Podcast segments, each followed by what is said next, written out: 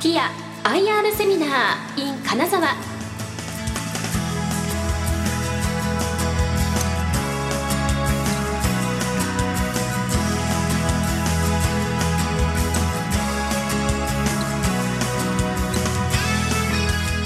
この時間は11月18日に金沢で開催したティア IR セミナーの模様をダイジェストでお送りしますこの番組は証券コード2485東証スタンダードおよび名称プレミア上場ティアの IR 活動の一環としてお送りします。ティアは最後のありがとう感謝と感動のご葬儀を全国へお届けするためサービス価格利便性を戦略の基本方針とし積極的な出展と徹底した人材教育による差別化戦略を推進しています。多様な社会的ニーズに対応するべく新生ティアを目指します。それではご紹介しましょう。証券コード2485東証スタンダードおよび名称プレミア上場。ティア専務取締役経営企画本部長の辻光平さんです。皆様拍手でお迎えください。き手は兜町カタリスト桜井英明さんでお送りします。よろしくお願いします。ます。えー、皆さんこんにちは。えー、株式会社ティアであの広報 IR を担当しています辻と申します。どうぞよろしくお願いいたします。えー、まずあのご案内ですけれども当社 IR 情報をメール配信しております、えー、決算情報ですとかあとプレスリリースあと開館のオープン情報などをご案内させていただいてます。またあのティアの公式 YouTube チャンネルも公開しておりますので、えー、ぜひこの機会にあの YouTube の方で当社のことをより知っていただけたらなというふうに思っております。当社のディスクロージャーポリシーを定めておりまして、情報の透明性、公平性、継続性を基本にあの迅速な情報提供に努める旨を、このディスクロージャーポリシーに定めております。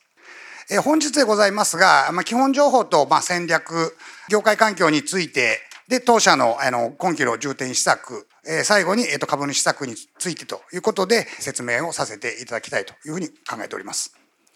まず基本情報でございます。当社、えっと、最後のありがとうをコーポレートメッセージに掲げておりまして、これは東証一部に上場した時に、この最後のありがとうというのを、えコーポレートメッセージにさせていただきました。でこれは、ご遺族、個人様、葬儀者ということで、このまあ、葬儀という場面で、えご遺族からいただくこのありがとう、また、え個人様がその場面をあのこう携わらせていただいて、え個人様からいただけるありがとうというこの、えありがとうという思いをこの、えコーポレートメッセージに、え掲げております。会社概要でございますが、会社名をティア、こちらは涙という意味で、まあ、創業社長であります富安則久がティアという名前を付けました。で、本社が、えー、と名古屋市にございまして、資本金が18億9200万円、従業員数が646名、上場市場は東証のスタンダード、名称のプレミアとなっております。であの事業内容でございますが、えっと、葬儀施工全般や各種法用の請負ということで、いわゆる、まあ、総採用を行っております。で、あの、直営会館による、まあ、積極的な出店と、また、フランチャイズによってですね、まあ、会館を増やしていくということで、まあ、葬儀ビジネス参入ノウハウの提供と、ノウハウの提供ということで、まあ、フランチャイズビジネスもやっております。あの、葬儀社でこのフランチャイズビジネスをやってるのは非常に珍しくて、まあ、当社の特徴の一つかというふうに、えー、思われます。業績の推移と主なマイルストーンということで、2014年に東証一部、米証一部に上場を果たしまして、2022年に、あの、東証のあの市場区分の再編によって、まあ、東証スタンダードに、まあ、上場することとなっております。で、あと、名称プレミアムにも上場しております。直営フランチャイズを合わせました、まあ、あの、前期ですね、前期の、まあ、葬儀請負件数ということは2万600件ということで、まあ、2万件を超えるほど、えー、まあ、お組織を、えー、に携わらせていただいております。で、売上高は140億6800万円となっております。で、当社のあの開館してるエリアでございますが、1都1府10県に155店を展開しまして、うち直営会館が80店舗、で、葬儀相談サロンが10店舗、で、フランチャイズが事業会社10社と FC 契約を締結してまして、65店舗を展開しております。で、あの、今年の9月に、あの、富山にですね、あの、ティアの1号店がオープンしました。で、まあ、今後も、あの、富山県を中心に、まあ、北陸県でも、まあ、ティアの会館を増やしていくということでございます。えっと、直径3キロを一つの証券とみなして、まあ、集中的に会館を出店する、まあ、ドミナント出店というものを行っております。えこれによって、まあ、会館の相互補完関係が作れまして、約90%を超えるあの会館の稼働率をま実現しております。で、こちら、の、比較データは、あの、ないんですけれども、あの、当社の、まあ、その稼働状況を踏まえると、ほぼ毎日、あの、出館しているような状況ということをイメージしていただけたらなというふうに思っております。えここからはあの当社の戦略でございます。え当社、えっと、日本で一番ありがとうと言われる葬儀社ということを、え、生涯のスローガンに掲げておりまして、え、利便性価格サービス、この3つをですね、戦略の基本方針としております。そして、え、直営フランチャイズによる積極的な出店で事業を拡大していっているということでございます。で当社ですね、まあ、葬儀の獲得動線でございますが、まあ、葬儀に関する様々な特典が受けられる会員システム、ティアの会というものを設けております。現在、あの、ティアの会の会員数は、まあ、49万5千人を超えておりまして、えティアの会と同等のサービスが受けられる提携団体は、え1342団体と提携しております。で、当社の葬儀売上高の約あの95%は、このティアの会、もしくはえ提携団体からお葬式を、え依頼をいただいているというところでございます。ここが当社の、まあ、葬儀を獲得する上での、どちらかというと、あの重要な、え資源ということとなります。また、あの、葬儀売上高に占める、え会員団体利用の、え利用割合でございますが、こちらもですね、両方合わせて約95%ぐらいの、まあ、利用割合でございますが、え行為安定的に推移しているということでございます。で、当社、出店フォーマットいくつか持っておりまして、まずあの、いわゆる、え150坪から200坪ぐらいで会館を建てる、いわゆる葬儀会館という出店フォーマットと、あと、えー、と70坪ぐらいの、えー、と小規模のものすごくあのダウンサイジングした会館をえ出展するこの家族総ホールのフォーマット。また、え東京都内などで展開しております、えっと、葬儀相談サロン。こちらはどちらかというと、こう葬儀の、えっと、相談を受け付ける事務所みたいなところでございますが、こちらを展開して、そこで、えっと、会員を募っていくということで、この、えっと、直営会館と家族総ホール、えっと、葬儀相談サロンの3つのフォーマットで、まあ、出展をしているということでございます。当社、ある程度一定のこう、ドミナントを形成してますので、あの、物流センターですとか、あと、まあ、車両、えあと接客人材などをですね、内製化を推進しております。年々ですね、こう、店舗数の拡大に合わせて、この内製化の領域も拡大しておりまして、それによって、まあ、売上原価率、商品原価率が、まあ、安定、あの、右肩下がりでしっかりと原価低減ができているということでございます。当社、あの、葬儀社でございますので、まあ、人材プールの構築というところが、あの、重要なところとなっております。中長期計画に基づいた人材の採用、また人事処遇制度で自社の検定制度などをまあ整備しております。で、あの、葬儀の、えっと、専門人材をまあ育成するティア検定というあの検定制度を設けておりまして、あの、1年に1回この検定制度でランクを上げていくということで、まあ当社のこのティア検定の上位ランクがマスターセレモニーディレクターということで、このマスターセレモニーディレクターを育成するということ。また、店舗数があの年年に大体今8店舗ぐらい増えてますので、えー、これ、これらをマネジメントする副支配人、支配人マネージャー、えー、などのキャリア層の育成育成にも、えー、努めております。えー、ここからは少し、あの葬儀業界のことについて、まあ、知ってくださいということで、まあ、業界環境についてご説明させていただきます。まず、あの、葬儀業界の変遷ですけども、あの、業界の中にいるとですね、結構まあいろんな社会的な影響を受けながら現在に至っているということでございます。で、あの、業界が形成した頃はですね、まあどちらかというと、こう地域のえー、コミュニティがこうサポートしながら葬儀を行うというのが、まあ一般的でした。えー、それがですね、えー、まあ高度成長期などがありまして、まずあの、核家族化が進んだということと居住環境が変わったと、マンションに住む方が増えた、都市部へあの人口が集中したあなどで、まあ、葬儀者の役割というのがこう飛躍的に拡大していくわけです。で、その後、まあ、葬儀専用会館での葬儀が、まあ、一般化したりとかですね、まあ、ご助会の統廃合とか、株式公開企業が登場したりとか、そういうのを変遷を経まして、現在はですね、あの、家族層を中心とする、まあ、えっ、ー、と、葬儀の小規模化ですとか、と葬儀者の再編統合が、まあ、活発化していってること。また、あの、新興葬儀者が、まあ、ポータルサイトで影響力を拡大して、まあ、テテレビコマーシャルなどを打って、まあ、お葬式が、まあ、安くやれますというような、えー、打ち出しをやるようなところも出てきております。えまあ、このようにあの葬儀葬儀の小規模化が進む中で非常にこう競争環境がま激しくなってきているというのが今の現在の状況でございます。でこちらが葬儀会館の分布状況でございまして、2022年ですけれども、全国で1万333点、まあ、葬儀会館があるというふうに言われておりまして、このうち、えー、2022年に開設したのが316点ということになります。で、あの、都道府県別では、愛知県が、まあ、652点と最も多くて、えー、次いで福岡、大阪、神奈川と、まあ、続いております。会館の分布見ていただいても分かる通りですね、非常にまあ、あの、葬儀会館も、あの、非常にこう、まあ、オーバーストアといいますか、非常にこう、多い状況が今も続いているような状況でございます。まあ、この中で、まあ、あの、まあ、強いところと、まあ、えー、家族経営、中小企業とっていうところで、こう、すごい二極化が今、鮮明になっていっているような、状況でございます。で、葬儀業界における当社のポジショニングでございますが、当社創業1997年でございますが、1997年の創業当時はですね、まあ、葬儀の価格というのがまあ一般的に開示されていなくて、あの、まあ、そのお葬式が入ったら、まあ、葬儀者に相談するというのが、まあ、一般的な、あの、慣例です。で、ですので、割と、まあ、葬儀者がこう、いろんな提案をできて、割と、まあ、葬儀単価も高い水準にあったと。それが、まあ、急速にこのニーズの多様化が進んで、まあ、現在でいきますと、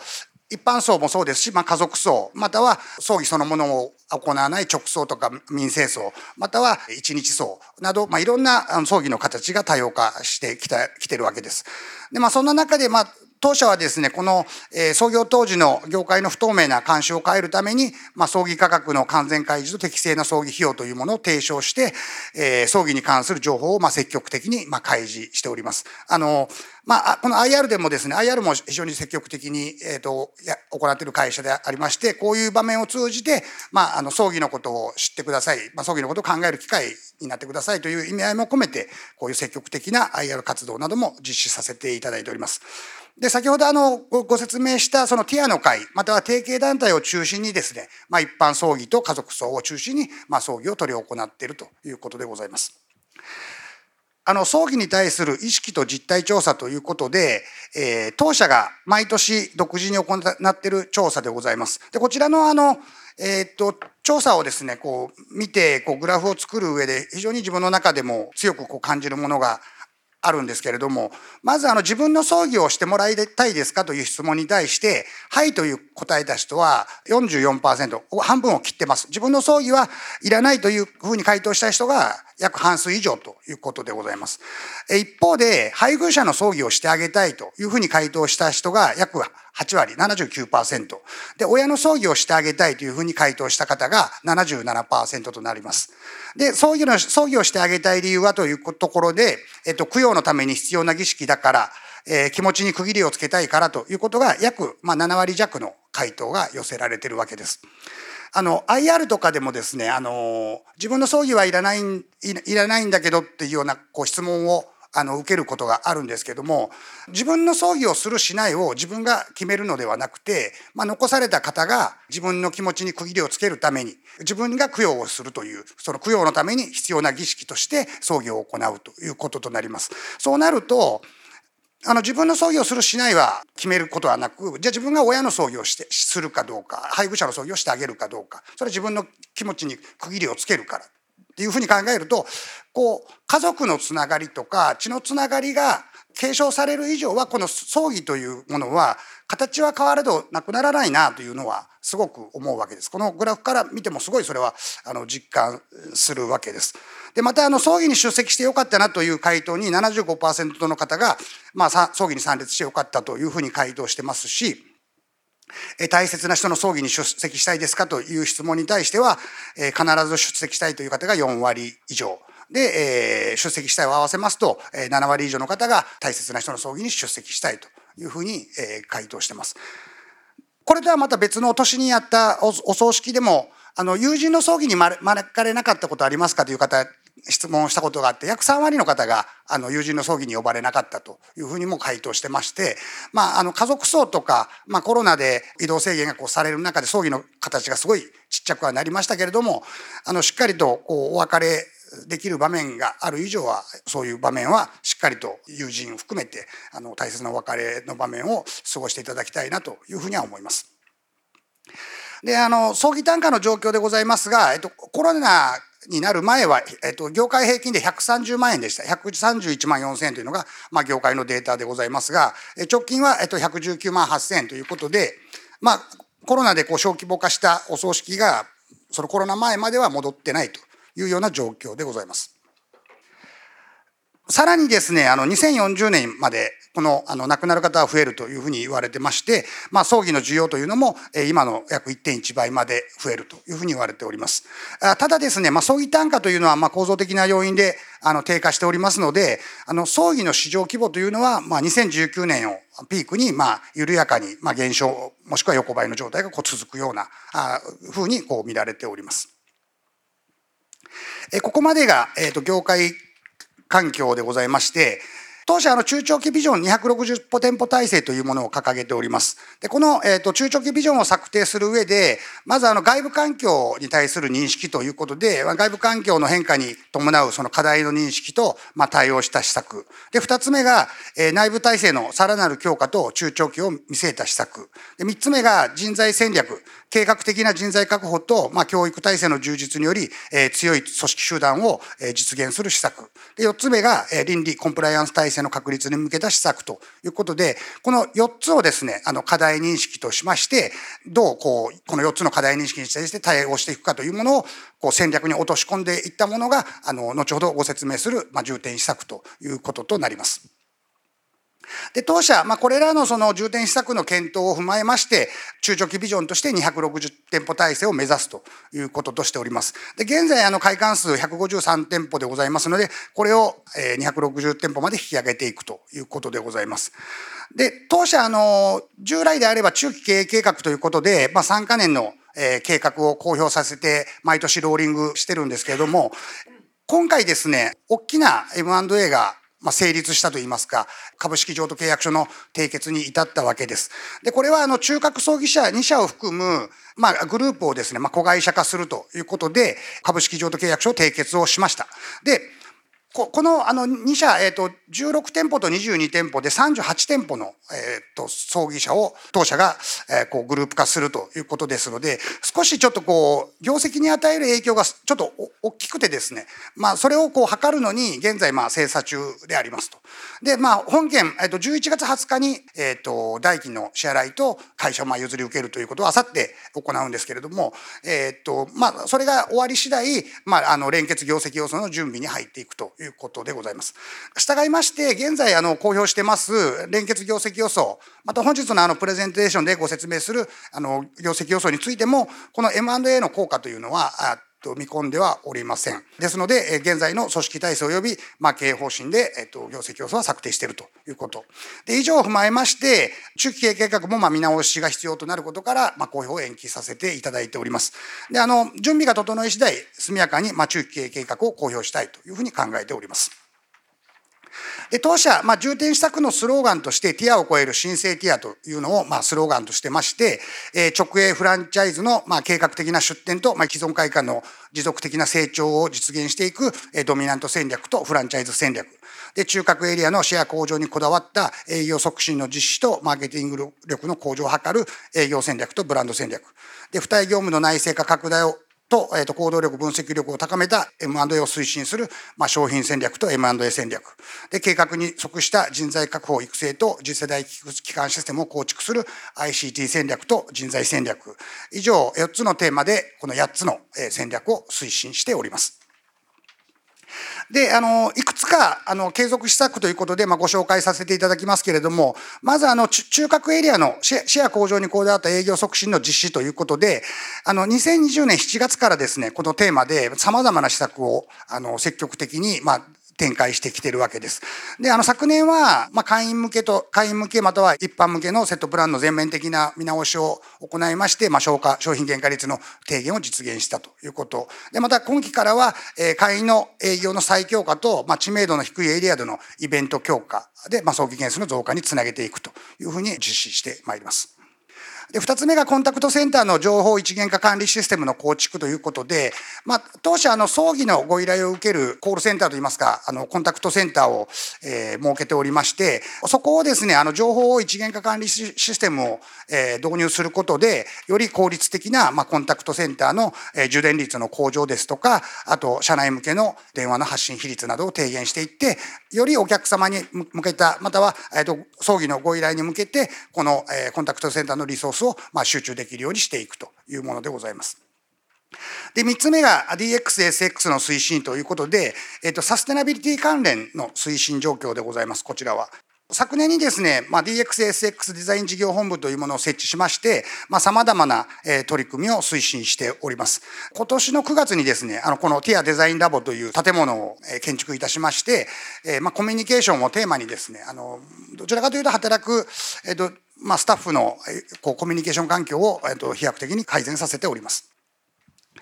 で、4つ目の、えっと、継続施策のところは内製化の推進でございます。こちらもあの、会館数に応じて、内製化を推進しておりまして、えっ、ー、と、昨年は、あの、エンバーミングキャンペーンと、これはな、あの、インナーキャンペーンなんですけれども、エンバーミングのそのキャンペーンを実施しまして、あの、認知度の向上と受注件数の増加を図っていくということを実施しております。また、あの、人事制度改革については、えっ、ー、と、2年間の、まあ、検討期間を経まして、えー、2024年4月からですね、あの、新、新人事制度へ、まあ、移行していくということでございます。ここまでがあの重点施策の中でのまあ継続施策ということとなります。ここからがまあ今期からの重点施策ということで、まあ、多様化する葬儀ニーズに対応したマルチブランドの推進ということで、あの一般層、家族層を中心とするこの葬儀会館ティア、また家族層ホールティアに加えて、まあ、一日層、仮想式に対応したティアシンプルというものを立ち上げて、折り込み広告ですとか、インターネットで、まあ、葬儀の受注につなげていくということで。あの、昨年の下期からですね、こちらはスタートさせまして、まだあの、インターネットとかのこう、ランディングページとかがまだ完全に実装する前でございます。で、えっ、ー、と、今期から、あの、このティアシンプルを完全に実装した状態で、まあ、進めていくということでございます。で、えー、重点施策の2つ目がトータルライフデザイン事業の創出ということで、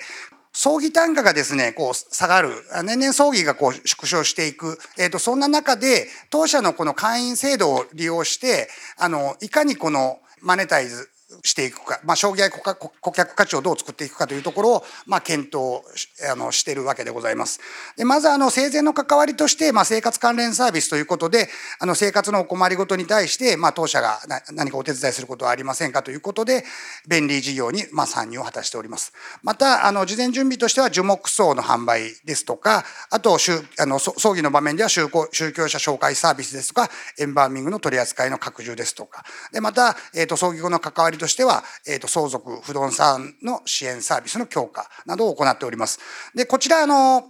いろんなものがバラバラとまスタートしていってるんですけども、まあ、この辺、その、あの、トータルライフデザイン事業という取り組みだけを集めて、まあ、売上高に換算しますと、まあ、3億6200万円、あまあ、前期ですけども、3億6200万円の売上があったということでございます。今後も、この、えっ、ー、と、トータルライフデザイン事業については、えー、さらに、まあ、拡大をしていく方針でおります。で、重点施策の3つ目が、えっと、先ほどご説明しました、まあ、中学葬儀社2社を含むグループを、まあ、子会社化いたしますので、それの、えー、統合作業、まあ、PMI と言うんですけれども、その統合作業を進めていくと。で、まあ、統合作業と合わせてですね、あの、シナジーをどう発揮していくかということで、シナジーを生み出すための施策を、えー、ティアと、この、えー、中核葬儀社2社とで、えー、まあ、協議をして、いかにこう、シナジーを発揮していくかというふうに、えー、と考えております。で、ここからは業績動向の今後の見通しというところで、少し数字回りを説明させていただきます。あの、2023年9月期の業績でございますが、こちらは前期比で売上高は5.9%の増収の140億円、経常利益は8.1%増益の11億3200万円、当期純利益は38.9%増益の7億8900万円となっております。昨年、えっと、3期連続の、まあ、増収増益ということで、まあ、決算発表はさせていただきました。で、バランスシートの状況でございますが、えっ、と、総資産は153億7600万円、純資産が78億7900万円ということで、えー、自己資本比率は51.2%となっております。で、えっ、ー、と、業績予想でございますが、こちらはですね、売上高、えっ、ー、と、152億円、経常利益で11億8000万円、当期純利益で7億9000万円を予想させております。で、えっと、業績予想の前提条件につきましては、こちらに、えっと、増減要因分析のグラフを入れております。え上段が売上予想の増減要因分析となっておりまして、下段が、えっと、経常利益予想の増減要因分析となっております。最後に株主施策についてご説明させていただきます。で当社安定配当を基本方針としまして、まあ、業績向上時には、まあ、積極的な利益還元を行っていくという方針でございます。であの昨年の配当金ですけれども、えっ、と年間で、えっと、1株につき20円とさせていただきまして、今期の配当予想につきましても、え20円を予定させていただいております。ティアさんっていうと、まあまあ、あの総裁業っていうイメージがずっとあったんですけども、はい、ここ数年打ち出されてきたのがやっぱりトータルライフデザインっていう言葉に代表される、まあ、生活産業全般と、はい。はい、このイメージはやっぱり追求していくっていうふうに考えてよろしいでしょうか？そうですね。あのまあ、当社の、まあ、社長がここ、えーまあ、コロナの時にすごい、まあ、社長の中でもいろいろ考えることがあってであの葬儀の形というのが一気にこう小規模化して当社も15%ぐらい葬儀単価が、えー、下がって初めての、えーと、減収減益の決算発表をしたというのがあのコロナのあの1年目でございました。で正直私もですねその時、まあ、あのどうなるんだろうというのは正直すごい思いましたし、まあ、そんな中で社長が今まではこう葬儀という形にこだわっていったんだけれどもそうではなくてもっとそのあの人生を、まあ、まあ、葬儀というのを起点にはしますけれども、えーと、こ人生をこうトータルでデザインできるようなあそういう企業でにならなければならないということを、まあ、強くメッセージを発信しましてさまざまなプロジェクトがまあ動くようになったと。であのこの2つ目のですねあの樹木葬というものなんですけれどもこちらあの54区画ですね。樹木層を54区画、まず開発して、で、あの、この会員の、まあ、近隣の会員の方に、あの、まあ、ダイレクトメールを打って、あの、ティアがこういう樹木層をプロデュースしますということをやったら、2日で完売したんです。クレーム、クレームになるぐらいの完売でした。で、その後すぐにままた、えー、52画追加で開発したんですけれども、これも2ヶ月ぐらいで完売しました。で、あの、まあ、業界の方からまあ言わせると、まあ、樹木葬って結構あの販売するの大変で結構あのいざ知ってみるといろんなところで樹木葬って実はあの取り扱ってましてででそれを2日で完売させて104区画を3か月で完売させるなんてそのありえないぐらいのあの販売力ということです。でまあそれはあのこのティアの会の会員とあの定見団体というこの、えー大きな募集団があるあるからこそだというふうに思ってますのであのそこをこうあのフックにしながらよりこのトータルライフデザイン事業というのを拡大していきたいというふうに思ってます。ありがとうございました。ありがとうございました。ティア IR セミナーご出演は証券コード2485東証スタンダード及び名称プレミア上場ティア専務取締役経営企画本部長の辻光平さん聞き手は株都庁カタリスト櫻井英明さんでお送りしました。辻さんどうもありがとうございました。ありがとうございました。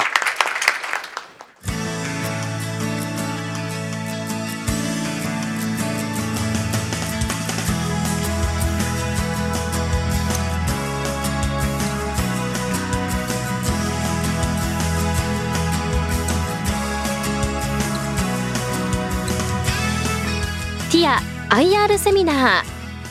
この番組は証券コード2485東証スタンダードおよび名称プレミア上場ティアの IR 活動の一環としてお送りしました。